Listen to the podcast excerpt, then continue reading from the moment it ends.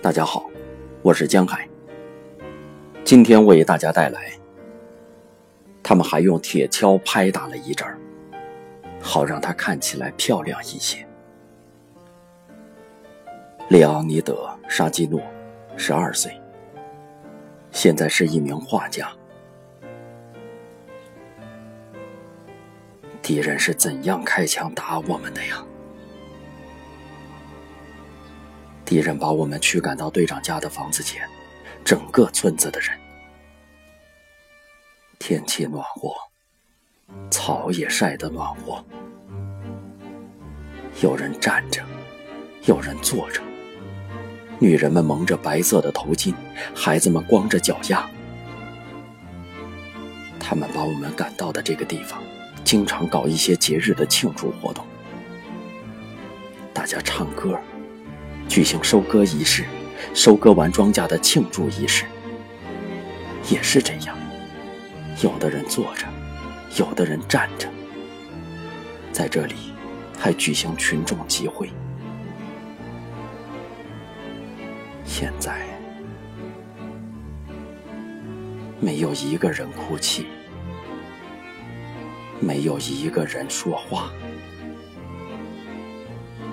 当时，这种情形让我很惊讶。我从书里读到过，人们痛哭叫喊，在临近死亡之前。我不记得人们掉过一滴泪，甚至一点点泪芯儿。父亲，当我回忆起这些往事的时候，我开始思考：也许……在那一刻，我聋了，什么也没有听到。为什么没有人哭泣流泪呢？孩子们单独围拢成一群，尽管谁也没有把我们同成年人分离开来。不知为什么，我们的母亲都没有把我们拉到自己身边。为什么？直到如今，我也不明白。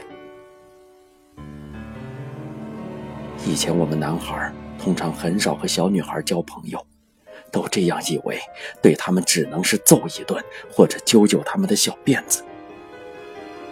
而此时，我们却都紧紧地挤在了一起。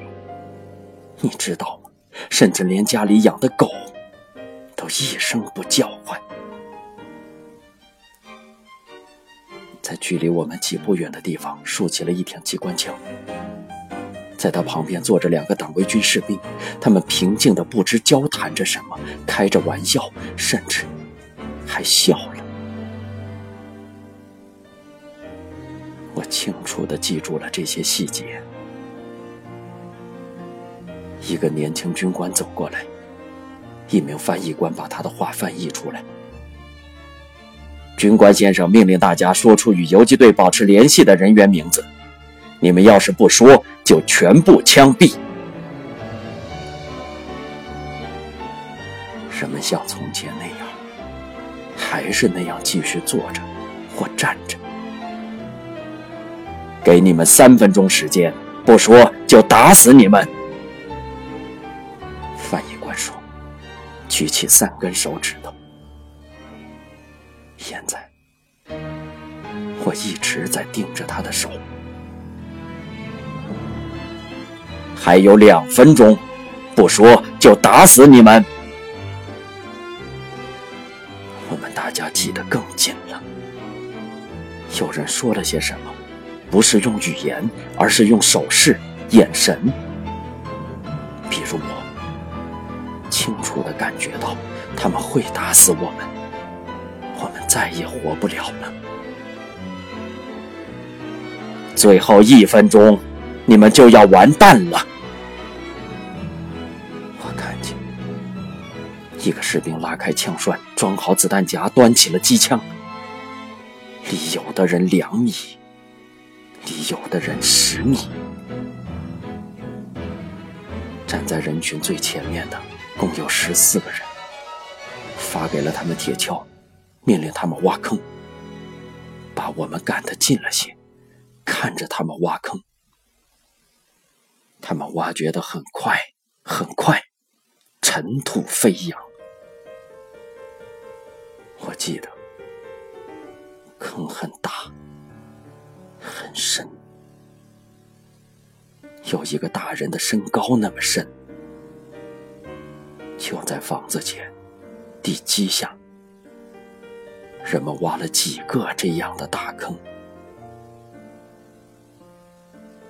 他们每次开枪打死三个人，让站在大坑边直接开枪，其他的人就这样看着。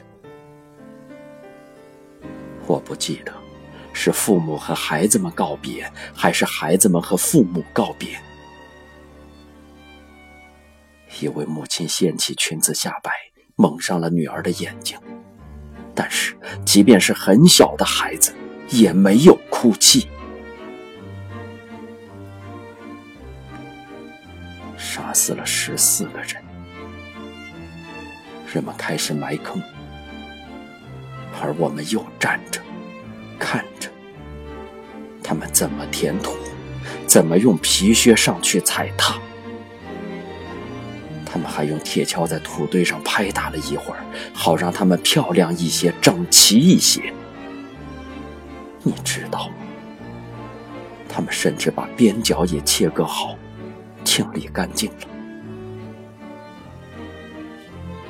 中一个上了年纪的德国人用手帕擦了擦额头上的汗水，就像是刚刚在田间劳动了一样。